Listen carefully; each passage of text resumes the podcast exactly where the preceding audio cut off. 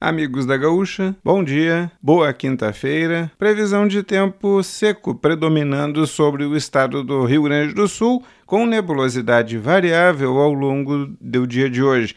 A expectativa toda é de alguma chuva ainda mais para o final da tarde na parte mais norte do estado, norte e noroeste, envolvendo o Alto Uruguai, envolvendo o norte das Missões, talvez algumas partes do Planalto. Então o pessoal fica atento por causa que temos esta situação.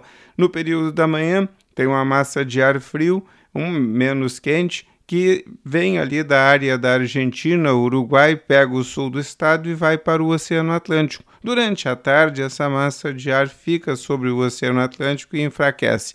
Ao mesmo tempo, a gente tem na parte mais uh, norte noroeste do estado, assim como o oeste Santa Catarina, assim como a área do Paraguai, assim como o oeste do Paraná e o sul do estado de Mato Grosso do Sul, a formação de uma área de instabilidade que vai avançar amanhã sobre a maior parte do Rio Grande do Sul e também sobre os estados de Santa Catarina e Paraná, provocando pancadas de chuva. Então, nesta quinta-feira, a gente tem chuva só numa pequena parte do estado e amanhã a chuva atinge, se não todo, quase todo ele. A fronteira oeste é a região menos provável de chuva para amanhã. Então, o pessoal fica atento aí com relação a esse comportamento de tempo que está trazendo instabilidade para o Estado, que está trazendo aí a expectativa de um comportamento de tempo um tanto quanto voltado aí para a umidade sobre o Estado, basicamente na sexta. Essa chuva vai se estender pelo menos até sábado.